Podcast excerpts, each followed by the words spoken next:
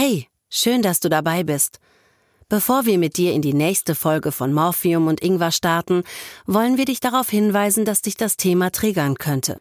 Solltest du dich in unseren Gesprächen wiederfinden oder mit Spielsucht zu kämpfen haben, klick mal auf onlinesucht-hilfe.com. Dort findest du Informationen und Hilfe zum Thema. Mario, Luigi. sag mal, hast du nie Nintendo gehabt? Nee, der Microsoft hatte den. Ich hatte nur einen PC. Morphium und Ingwer. Der Gesundheitspodcast der AOK Rheinland-Hamburg. Gesund hören mit Olli Briesch und Michael Imhof. So, raus aus dem Gamebett, lasst bitte den Joystick los, wir haben nämlich gleich eine Frage an euch. Aber vorher, schön, dass ihr wieder reinhört in unseren Podcast und nein, wir werden euch den Spaß am Zocken nicht verderben. Das kannst du auch gar nicht. In Deutschland gibt es 34 Millionen Gamer. Jeder Einzelne hört gerade zu. Vielen Dank fürs Reinhören bei Morphium mit Ingwer. Und es sind wirklich Leute in jedem Alter. Es sind die Leute wie ich, die äh, den Landwirtschaftssimulator zocken abends oder auch Leute, die Fortnite zocken oder World of Warcraft. Es sind Menschen in jedem Alter vor jedem Gerät. Hast ja recht, aber 15 Prozent all dieser Menschen zeigen ein, Zitat, bedenkliches Verhalten. Das hat das Deutsche Zentrum für Suchtfragen so formuliert und von denen ist jeder Sechste noch minderjährig. Und die spannende Frage, die wir heute klären, ist eben, wo hört Spielen auf und wo fängt eine Gaming-Sucht an? Das werden wir herausfinden in dieser Folge von Morphium und Ingwer in Zusammenarbeit mit der AOK Rheinland-Hamburg. Heute bei Morphium und Ingwer. Spielst du noch Und wenn man dann so voll in der Story drin ist, dann ist es schwierig aufzuhören. oder suchtest du schon? Also das Maximum waren ohne Pause, ohne alles. 36 Stunden, glaube ich, am Stück. Leben fürs nächste Level. dass so ein Tag-Nacht-Rhythmus kaum mehr da ist, also ich nicht mehr wirklich klar denken kann am nächsten Tag oder nicht fit bin. Morphium und Ingwer. Game over. Computerspielsucht. Seit zwei Jahren übrigens ist Computerspielsucht eine offiziell von der WHO anerkannte Krankheit von der Weltgesundheitsorganisation. Gaming Disorder lautet dann der Befund, wenn man zum Beispiel ohne Computerspiel nicht mehr kann oder wenn ihr zockt und um euch herum ist alles egal, noch egaler und es spielt plötzlich keine Rolle mehr. Naja, es ist ja auch irgendwie normal, dass das drumherum beim Zocken egal ist. Also man verliert sich ja gerne mal im Spielen. Die Frage ist halt, wie lange spielen ist noch normal? Wie viel spiele ich? Was macht das überhaupt mit mir, dass ich zocke? Ihr seid doch Gamer. Wie oft zockt ihr eigentlich? Also ich zocke normalerweise so in der Woche zwei bis drei Stunden, aber da ich gerade zu Hause erkrankt bin, sind es dann doch eher so vier bis fünf pro Tag. Ich zocke jetzt nicht jeden Tag, aber auf jeden Fall jede Woche. Und wenn ich zocke, dann auch immer echt so zwei, drei, vier Stündchen lang, weil ich meistens so Story-Adventures zocke. Und wenn man dann so voll in der Story drin ist, dann ist es schwierig aufzuhören. Also im Durchschnitt zocke ich so um die drei bis vier Stunden am Tag. Bei Special Events kann sich das auch schon mal durchaus auf um die 18 Stunden erhöhen. Wenn ich da in so einer Story drin bin. Das ist vielleicht auch die Gefahr an diesen Online-Rollenspielen. Die haben natürlich einen gewissen Suchtfaktor. Ihr könnt jemand anders sein, ihr trefft euch übers Internet mit anderen, ihr spielt gegen sie. Das machst du nicht. Du machst FIFA 73. Was war das? FIFA 98 spiele ich, mega, mega Gameplay. Nein, also was ich intensiv gespielt habe, ist aber auch schon eine Zeit her, war natürlich GTA. Endlich mal normal Auto fahren, äh, ohne Regeln. Und wenn du da in der Story drin bist und du hast vielleicht eine, eine Mission kurz vorher verkackt und du musst nochmal von vorne anfangen, die Zeit rast halt ohne Ende und du guckst plötzlich abends, Mist, es ist 20 Uhr, ich wollte auch um 3 Uhr was anderes machen. Ja, Olli, jetzt musst du ganz tapfer sein. Wir fahren mal eben deine Konsole und euren Rechner für 20 Minuten runter und unseren Gast hoch. Kennt ihr die Klinik für psychosomatische Medizin und Psychotherapie des LWL Universitätsklinikums Bochum der Ruhr-Universität Bochum? Nein? Dann lernt ihr sie jetzt kennen. Denn an der Klinik für psychosomatische Medizin und Psych... Also an dieser Klinik arbeitet Laura Bottel. Als Medienpsychologin leitet sie das Forschungsprojekt Ompris und hilft Menschen, die zu viel am PC hängen. Wenn sie den Rechner runterfährt, hängt sie am liebsten ab in den Bergen. Natur, frische Luft, kein Handyempfang, kein Strom, kein Internet. Für mich wäre das nichts. Und genau da beginnt ihre Arbeit. Raus aus dem Gamebett, richtet die Joysticks auf. Hier kommt die Frau mit der Message. Laura Bottel. Laura Bottel, schön, dass Sie da sind. Hallo, schön, dass ich da sein kann. Spielen Sie selbst Computerspiele? Ach, zwischendurch schon mal, aber jetzt nicht wirklich viel. Also ich würde sagen, ich bin jetzt keine richtige Gamerin, aber ich kann es schon wirklich nachvollziehen und finde es auch total wichtig zu verstehen, warum da jemand von süchtig werden kann. Wo hört das normale Zocken auf und wo fängt von den Kriterien her eine Computer, eine Gaming-Sucht an? Also besonders entscheidend ist der Kontrollverlust. Sie können nicht mehr ihre Internetnutzung kontrollieren, können nicht mehr aufhören.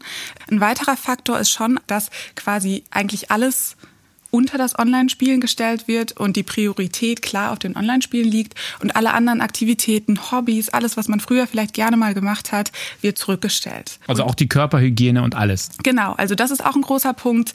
Der Zugang generell zum Körper ist kaum mehr da. Also häufig äh, berichten die Betroffenen, dass sie entweder irgendwie ja sich eine Pizza immer in den Ofen schieben, also eher ungesund ernähren, aber manchmal vielleicht auch gar nicht mehr wirklich viel essen und einfach da gar keinen Fokus mehr drauf haben. Und ein dritter Aspekt ist eben, dass die Betroffenen negative Folgen eigentlich schon merken, aber es trotzdem weitermachen. Also sozusagen nicht die Konsequenz daraus ziehen und sagen, okay, dann höre ich jetzt auf, sondern sie machen eben weiter und isolieren sich weiter, haben wenig Kontakt zu Freunden, Familie. Wir haben vorhin schon gesagt, die WHO hat Gaming-Sucht als offizielle Krankheit anerkannt. War das äh, für dich so ein Meilenstein, dass man das endlich mal als Kriterium oder als Krankheit klassifiziert? Also das ist für uns total wichtig, also für uns als wirklich die Behandelnden, aber eben auch für alle Betroffenen und Angehörigen, weil dadurch natürlich nochmal so eine ganz andere Art von Bewusstsein für diese Art der Erkrankung einfach nochmal da ist und in der Gesellschaft ankommt. Du hast eigentlich schon sehr schön beschrieben, was mit einem passiert, wenn man tatsächlich in diese Gaming-Sucht rutscht. Wir lernen jetzt Mark kennen, der von sich selbst behauptet, ich war spielsüchtig, aber wie er das festgestellt hat und welche Therapie er durchgemacht hat, hört er jetzt bei uns in Morphium und Ingwer. Morphium und Ingwer. Diagnose? Du. Wir gehen mal ein paar Jahre zurück. Als du 18 Jahre alt wurdest, gab es eine Zeit, in der du spielsüchtig geworden bist. Kannst du beschreiben, wie viel du damals gezockt hast? Ja, das, das fing quasi an, als ich damals ausgezogen bin in der Ausbildung. Wo ich noch zu Hause gewohnt habe, war das relativ koordiniert von meinen Eltern. Also da waren dann so vier Stunden, vielleicht mal fünf. Ähm, die haben da schon gut drauf aufgepasst. Aber als ich dann alleine wohnte, ging das natürlich auch einmal rapide hoch. Als ich dann auch noch äh, anderweitig krank geworden bin, dann ging es halt immer weiter bergab. Also das Maximum waren 36 Stunden, glaube ich, am Stück ohne Pause, ohne alles. Energy Drinks waren mein bester Freund. Äh, auf der Arbeit gefehlt, äh, wenn ich dann arbeiten war, die ganze Nacht durchgespielt und dann auf der Arbeit quasi nicht wirklich aktiv gewesen. Meistens im Büro dann irgendwie gesessen und einfach nur verkauft, dass ich endlich wieder nach Hause kann. Was hast du für eine Ausbildung gemacht und was hast du dann gearbeitet? Äh, ich war bei der Polizei. Dauermüde. Definitiv. Also ich war in der Hundertschaft und da haben wir halt unter der Woche relativ wenig zu tun. Also wenn ich denn da war, meistens war ich ja krank äh, wegen meiner anderen Symptomatik, die aber dadurch halt verstärkt wurde, dass ich halt spielsüchtig war. Dürfen wir fragen, was du hattest? Äh, ich war depressiv, also schwer, schwer depressiv. Mhm. Hatte auch PTBS. Mhm. Was heißt das? Äh, posttraumatische Belastungsstörung von, von den Einsätzen weil ich ein bisschen anscheinend zart beseiteter bin, weiß ich nicht. Ähm, und äh, dementsprechend war ich dann halt einfach äh, sehr viel zu Hause. Gut, in der Zeit könnte man auch andere Sachen machen, aber irgendwas musste ich ja in dieses Gaming reingezogen haben. Kannst du da vielleicht beschreiben, was das war, was das so attraktiv gemacht hat, länger und länger und länger zu spielen? Das Problem, was meine Therapeutin später dann aufgedeckt hat, war, dass ich das Gefühl hatte, von meiner Umwelt nicht gewertschätzt zu werden. Also mir fehlte das, die, die Anerkennung von, von außen quasi für das, was ich leiste, für das, was ich bin, für das, wer ich bin. Und das Spielen ermöglicht halt einem, das zu sein, was man möchte. Ja, also ich habe überwiegend World of Warcraft gespielt und halt auch League of Legends. Und dementsprechend hatte ich einfach die Möglichkeit, da drinnen halt über die Mechaniken, wie Spiele funktionieren, mir halt die Anerkennung zu holen, die ich brauchte. Sei es von Mitspielern, die einfach gesagt haben, was für ein guter Spieler ich bin oder von Erfolgen, die die Spieler einem halt geben für Dinge, die man erreicht. Und das war halt die Anerkennung, die ich mir von außen geholt habe, die ich von meinem Umfeld gefühlt nicht bekommen habe. Dass das nicht so war, brauche ich nicht zu sagen. Das war einfach nur ein Gefühl. Mhm. Aber das hat halt dazu geführt, dass die Spiele mir halt das gegeben haben, was ich dachte, was ich nicht habe. Kannst du beschreiben, wie so ein typischer Tag aussah in der Hochphase deiner Spielsucht? Ja, möchte man das Tage nennen. Ich bin aufgestanden, also wenn ich denn geschlafen habe, PC an, spielen, Hungergefühl, ah, mein Lieblingsburgerladen hat schon auf, dann wurde bestellt, weil alle Zeit, die ich halt nicht spielen konnte, musste so schnell wie möglich überbrückt werden, dass ich wieder an den PC kann. Essen bestellt, Essen vorm PC genossen, also eher so in mich reingeschlungen, weil ich muss ja irgendwas essen. Kleiner Funfact, 130 Kilo sind nicht cool vom ganzen Sitzen. Ich habe einfach nur Mist in mich reingeschaufelt, Energies getrunken, um halt einfach so viel Zeit wie möglich zu spielen. Also wir reden ja wie gesagt von 18 Stunden. die schafft man irgendwann nicht mehr so einfach. Und dann heißt halt nur noch Koffein, Koffein, Koffein. Und das hat halt meinen Körper komplett zerstört. Also ich äh, habe Herzprobleme, ich habe Blutdruckprobleme. Von den 130 Kilo bin ich geringfügig runter, aber das ist halt, es, es, es wird nie wieder runtergehen. Das sind die Nachwirkungen von einer Zeit, wo ich nicht auf meinen Körper gehört habe. Du hast die Therapeutin erwähnt. Hast du dir die selbst gesucht oder hat dein, ich sag mal, dein Umfeld, deine Familie oder Freunde dich drauf gebracht und gesagt, äh, hör mal, du musst mal was machen? Meine damalige Lebensgefährtin hat irgendwann gesagt, das funktioniert nicht mehr. Ich ziehe jetzt aus. Du machst dich kaputt. Du bist nur noch am Spielen, am Spielen, am Spielen. Such dir eine Therapie. Und ich bin dann über die Polizei in äh, stationäre Therapie gekommen, ins Krankenhaus. Ja, Im Saarland war das. Da war ich dann acht Wochen wir waren dann offiziell vom Internet komplett abgeschottet. Musik hören war so eine Grauzone, war okay. Und dementsprechend mussten wir die Zeit halt anders füllen. Mit Gesellschaftsspielen, mit überwiegend Sport. Also ich habe sehr viel Sport wieder gemacht. Wir hatten da verschiedene Module, die wir besuchen konnten, sei es Sport, sei es Gesprächstherapien mit anderen Kranken aus anderen Krankheitsfeldern. Also da waren auch Magersüchtige, Alkoholsüchtige, Spielsüchtige im eigentlichen Sinne, also Automatenspieler, mit denen man dann sprechen konnte. Aber es ging überwiegend eigentlich immer ums Spielen in den Gruppentherapien. In den Einzeltherapien ging es dann um eigene Symptomatiken. Hattest du das Gefühl, dass dir das geholfen hat, dich mit anderen auszutauschen, die auch unter einer Spielsucht leiden? Ja, definitiv. Es war sehr angenehm auch zu sehen, dass man nicht der Einzige mit dieser Krankheit ist. Und wir hatten auch dieselben größtenteils Problematiken. Also zum Beispiel Übergewicht war ein sehr großes Problem bei vielen. Oder Perspektivlosigkeit. Also ich war mitunter einer der wenigen, der wirklich einen Job und eine Ausbildung hatte, weil die anderen halt auch alle so zwischen 17 und 20 waren. Hast du es denn nach der Therapie in den Griff bekommen? Jein. Es lief erstmal wieder alles einwandfrei, also ich hatte wirklich keine Probleme, gar nichts. Und ich habe dann irgendwann gesagt, Polizei, das, das funktioniert nicht mehr für mich, ich muss irgendwas anderes machen. Hab dann da die Reißleine gezogen, hab dann angefangen, jetzt mein Abitur nachzumachen. Und äh, das Spielen ist aber wie halt bei einem Süchtigen, ist halt einfach, es ist immer da. Also ich habe das Spielen im Griff, mein Umfeld achtet darauf, wie ich spiele, wie viel ich spiele und sagt dann, wenn ich dann auch mal nicht die Reißleine ziehen kann, ja, wäre doch jetzt mal besser, wenn du ausmachst. So.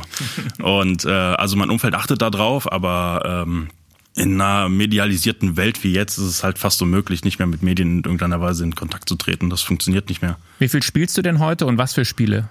immer noch die alte Leier, also immer noch World of Warcraft, League of Legends, immer noch so ein bisschen so Einzelspieler teilweise. Wobei Einzelspieler sind tatsächlich für mich am gefährlichsten. Man versinkt dann in dieser Welt, was man dann auch immer spielt, sei es The Witcher, sei es äh, Detroit Become Human. Also so Spiele, die halt story-driven sind. Und dann spielt man und man spielt und man spielt und man spielt und auf einmal sind dann so sieben Stunden weg und man fragt sich, oh, das ging schnell. Hast du dann dir so ein Limit gesetzt? Ich reagiere auf meinen Körper. Also wenn mein Körper sagt, oh, langsam, deine Augen werden müde, dein Körper wird müde. Und mein Limit ist unter der Woche 0 Uhr spätestens gehe ich ins Bett und dann bin ich auch im Bett. Also ich habe eigentlich selten das Problem, dass ich das überziehe. Meistens bin ich sogar früher wieder weg. Und ist das dann ein gutes Gefühl oder äh, doch noch kribbelig? Das ist ein gutes Gefühl, dass ich mich in der, dass ich mich unter Kontrolle habe, weil man mir halt im Krankenhaus gesagt hat, das schaffst du nicht. Also man kann sich nicht unter Kontrolle halten. Yes, du hast es geschafft. Und ähm, ich bin nicht davor gefeit. Ich muss immer sehr gut auf mich achten, mein Bewusstsein bei mir behalten und dann halt darauf reagieren auf die Zeichen und sie nicht abstellen, wie ich es vorher gemacht habe. Was würdest du Menschen empfehlen, die jetzt den Podcast hören und sagen, ja, ich habe das im Griff, manchmal sind es halt zwölf Stunden, ich habe äh, den Kühlschrank äh, voller Red Bull. Was würdest du als Tipp geben? Das Problem fängt da an, wo man anfängt, sein persönliches Umfeld und sein Leben schleifen zu lassen. Also wenn, ich jetzt mal mit einem Schüler rede, wenn man keine Hausaufgaben mehr macht, übermüdet in der Schule ist, zu spät kommt regelmäßig und solche Sachen oder Freunde vernachlässigt, da sind, sollte man dann halt die Grenze ziehen, weil das Problem bei dieser Krankheit ist, die ist halt sehr subtil, unterschwellig und bei jedem anders. Also im Krankenhaus habe ich das auch gesehen. Also ich war jetzt einer von den Hochspielern. Also ich habe so, wie gesagt, 18 Stunden so durchschnittlich gespielt. Andere waren so bei drei, aber die haben trotzdem ihr Leben nicht mehr wirklich auf die Reihe bekommen. Und da ist die Grenze, die man sich ziehen sollte. Wenn man anfängt, sein Leben schleifen zu lassen, da fängt das Problem an. Und dann geht es einfach bergab, weil das Spielen aufgrund der Art und Weise, wie sie konzipiert sind, einem einfach dieses Hochgefühl gibt und man versucht immer wieder ein neues Hochgefühl zu bekommen und noch eins und noch eins und noch eins und noch eins. Und das ist das Problem und da muss man halt gut mit sich umgehen und vor allen Dingen auf seinen Körper hören. Also der Körper sagt einem eigentlich ziemlich schnell, wenn was nicht funktioniert. Du hast gerade was angesprochen, was ich schon die ganze Zeit instinktiv fragen will. Hast du das Gefühl, die Gaming-Industrie ist auch in der Verantwortung, Spiele vielleicht auch so zu konzipieren, dass sie eben nicht süchtig machen? Ich sag mal so, bei vor allen Dingen bei Spielen, die jetzt eher auf Ingame-Käufe oder sowas ausgelegt sind, da geht es ja darum, dass man spielt. Und die werden definitiv nichts dagegen tun, zu sagen, ja, nee, hier ist dein Reminder. wir machen es mal langweilig, ja. Ja, wir, wir sind jetzt zwei Stunden um, aber willst du nicht vielleicht doch mal eine Pause machen? Mhm. Das wird nicht passieren. Das wäre natürlich eine Möglichkeit, aber die Industrie ist, wie sie ist und sie wollen halt Geld verdienen mit Spielen bei Spielen wie FIFA oder Handyspiele vor allen Dingen, die halt darauf aus sind, dass du Geld im Spiel ausgibst, die wollen natürlich, dass du spielst. Also ich habe dieses Handyspiel-Syndrom auch und dann ploppt dann alle, weiß ich nicht, zwei Stunden ein Reminder auf, oh, hier ist was fertig, willst du nicht mal gucken? Und ähm, dementsprechend ähm, ist vor allen Dingen da ein großes Problem. Was ich beeindruckend finde, ist ja, äh, Selbsterkenntnis ist ja äh, schon mal ein wichtiger Faktor. Das heißt, du siehst ein, dass das eine Sucht ist, beziehungsweise bei dir war oder in Teilen noch da ist und du gehst ja sehr offen damit um. Das heißt, du sprichst dein Umfeld an. Du hast damals sogar deinen Arbeitgeber angesprochen, der dich ja letzten Endes in das Krankenhaus gebracht hat, wo du behandelt wurdest. Würdest du also Leuten, die sich in dir beim Hören wiederentdecken, würdest du da sagen, sprecht mit anderen Leuten oder geht tatsächlich mal zum Arzt oder geht zu eurem Arbeitgeber? Ja, definitiv. Offenheit ist das A und O, um sowas zu bekämpfen. Klar, das ist erstmal ein sehr unangenehmes Gefühl. Also, ihr könnt euch gar nicht vorstellen, wie scheiße ich mich gefühlt habe, als ich dann da übermüdet 18 Stunden wieder Intos da saß und dann beim Arzt erklären musste, dass es mir nicht gut geht und dass ich anscheinend ein Problem habe. Aber die Erleichterung, wenn man dann das Gefühl bekommt, dass jemandem einer, einer zuhört und dass man Hilfe bekommt, ist einfach viel mehr wert als diese Überwindung, nicht offen damit umzugehen. Also ich habe das gemerkt, dass umso offener ich darüber geredet habe, umso offener ich damit umgegangen bin, umso einfacher wurde es für mich, das Problem anzugehen und als solches zu erkennen. Marc, vielen Dank für den Besuch bei Morphium und Ingwer und ich glaube, dass du vielen vielleicht einen Impuls gegeben hast, wie man äh, aus der Sache rauskommt. Sehr gerne. Morphium und Ingwer Diagnose? Du. Also wir haben bei Marc ziemlich viele Sachen entdeckt, die wir vorhin eben schon besprochen haben, was die Kriterien angeht. Auch dieses, ich sitze zu Hause und äh, ich bestelle beim Pizzadienst und trinke nur noch Energy Drinks. 80 Prozent der Gaming-Süchtigen sind Männer. Ist also Gaming-Sucht ein Männerproblem? Die Studien generell zeigen schon, dass einfach häufig eher Männer betroffen sind. Und auch wir sehen sowohl im Beratungs- als auch klinischen Kontext mehr Männer. Es gibt epidemiologische Studien, die zeigen, also sozusagen, wie ist diese Erkrankung in der Gesellschaft zu sehen. Und da zeigt sich eben, dass eigentlich Frauen und Männer gleich stark betroffen sind, ungefähr. Aber da geht es eben nicht rein um Gaming-Disorder, sondern die generelle exzessive Internetnutzung. Und da zeigt sich eben, dass Frauen insbesondere soziale Netzwerkseiten exzessiv oder stark nutzen. Deswegen gibt es schon viele aktuelle Ergebnisse, die dazu tendieren zu sagen, es sind primär Männer, die davon betroffen sind. Es sind aber immer mehr Frauen, die wir auch wirklich in der Praxis sehen, aber es sind nicht so viele wie Männer. Bei Marc gibt es ja, hat er selbst bemerkt, äh, psychische Ursachen für seine Gaming-Sucht. Kann man vielleicht grundsätzlich mal zusammenfassen, was die häufigsten Ursachen dafür sind, dass überhaupt jemand spielsüchtig wird? Risikofaktoren sind schon Depressionen oder soziale Ängste, also sozusagen der Punkt von, ja, ich ziehe mich sozial zurück und fliehe so ein bisschen ins Internet. Das sind Aspekte, wo man häufig sieht, dass sie sich leider sehr gut bedingen und irgendwie es ein Teufelskreis dann ist. Andere Aspekte sind aber schon auch so Ausgrenzungserfahrungen, in ähm, der Jugend oder eben auch aktuell oder Schwierigkeiten in der Familie, also wo häufig dann auch vielleicht so eine Flucht in eine andere Welt manchmal die Lösung scheint zu sein, die es natürlich nicht ist. Das heißt, ich habe im Bekanntenkreis den Loser-Stempel und kann den im Prinzip beim Gamen ablegen.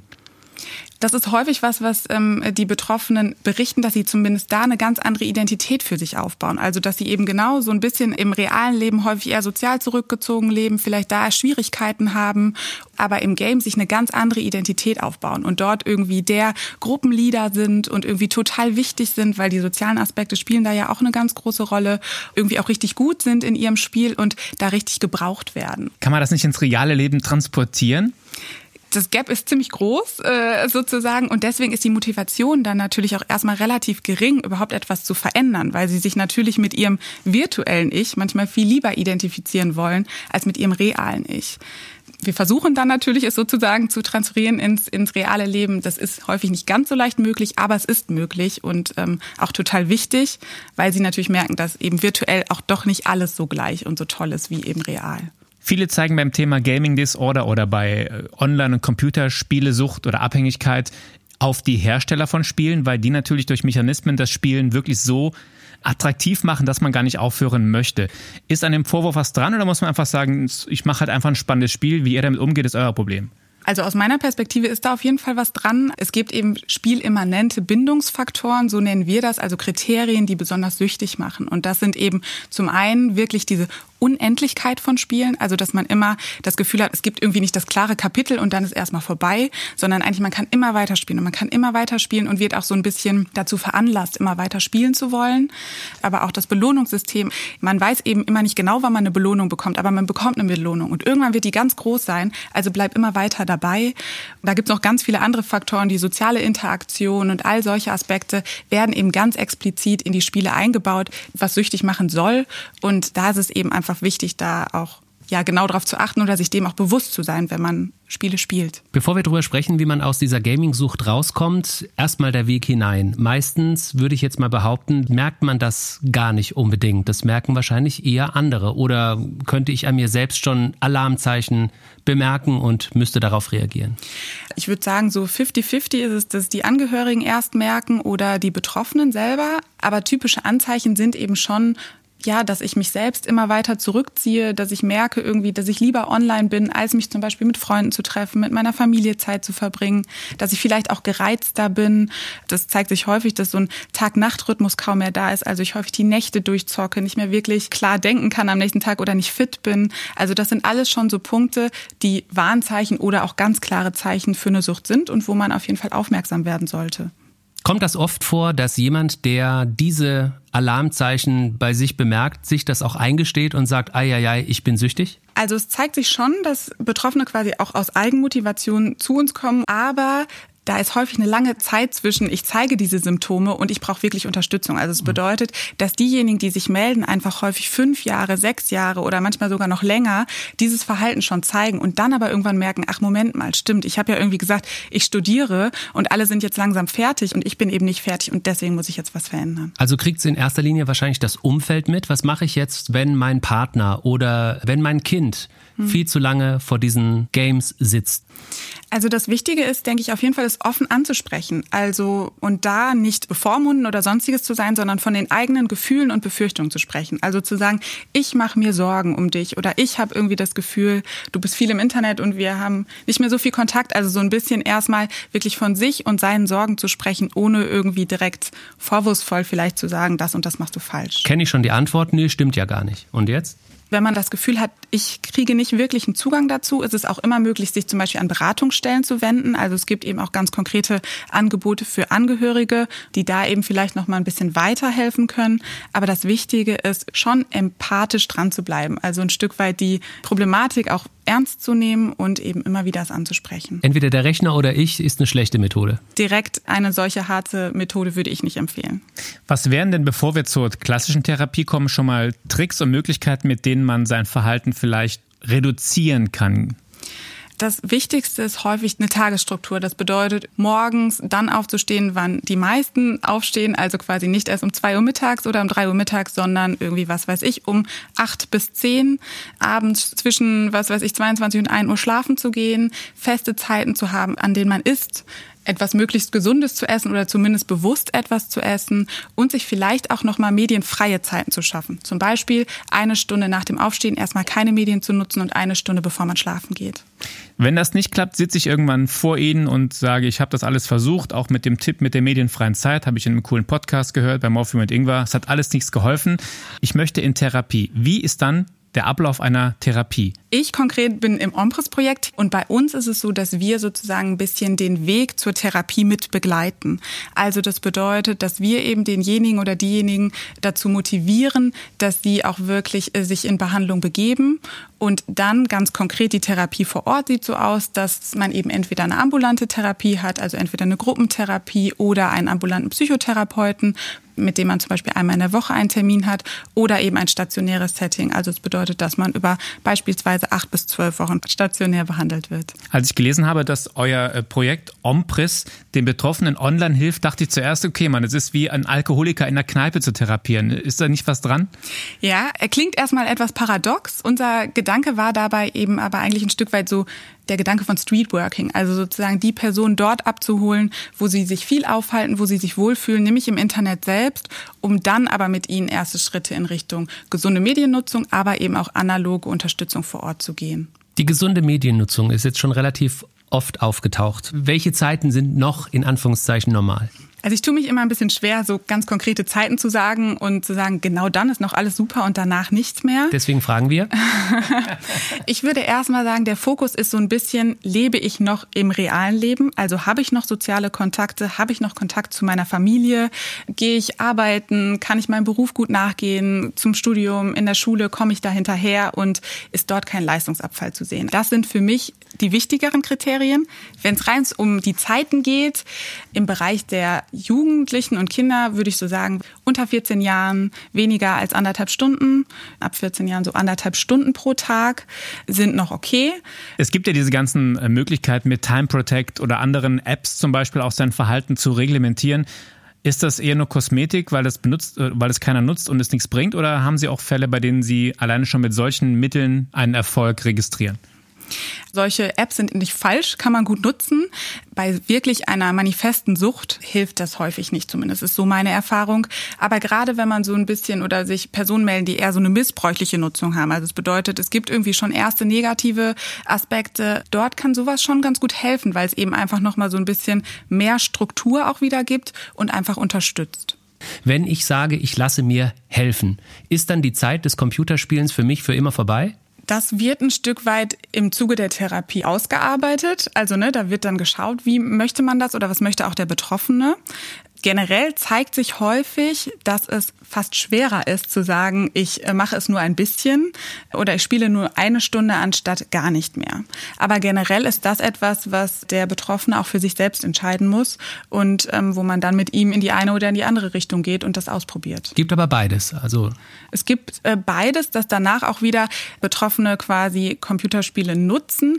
Aber gerade wenn es wirklich ein süchtiges Verhalten war, zeigt sich häufig eher, dass es dann nicht mehr genutzt wird, weil dann es einfach zu viele Trigger gibt. Also sozusagen jeder einzelne Button vom, von dem Spiel zum Beispiel einfach schon so ein Verlangen danach auslöst, dass es dann häufig schwer ist für die Betroffenen zu sagen, nee, das mache ich jetzt nicht oder ich höre nach einer Stunde auf. Ein Gamesüchtiger landet bei Ompris in Ihrem Forschungsprojekt. Sagen mhm. Sie mal ganz konkret, was Sie jetzt unternehmen. Über vier Wochen hinweg werden wir gemeinsam an der Internetnutzung arbeiten. Wir schauen erstmal, wo liegt die Problematik, was sind die Ziele des Betroffenen, was sind vielleicht auch so kurzfristige, langfristige Konsequenzen von meinem Internetkonsum, also wo will ich hin? Und wie komme ich auch dahin, also auch eine Zukunftsperspektive aufzumalen und dann auch zu schauen, ist eine Weitervermittlung sinnvoll oder ist es vielleicht eher eine missbräuchliche Nutzung und reichen da die vier Wochen Beratung auch? Aber da spielt die Psychologie schon eine große Rolle, um rauszufinden, ob noch eine andere Krankheit oder ein anderes äh, Symptom dahinter steckt. Genau, also es ist nicht so, dass wir eine Therapie ersetzen können oder wollen, aber natürlich gibt es viele ähm, verhaltenstherapeutische Elemente, die wir dort nutzen, um eben schon erste Schritte mit den Betroffenen zu gehen. Wie viele Patienten sehen Sie nur einmal? Bisher keinen einzigen. Okay.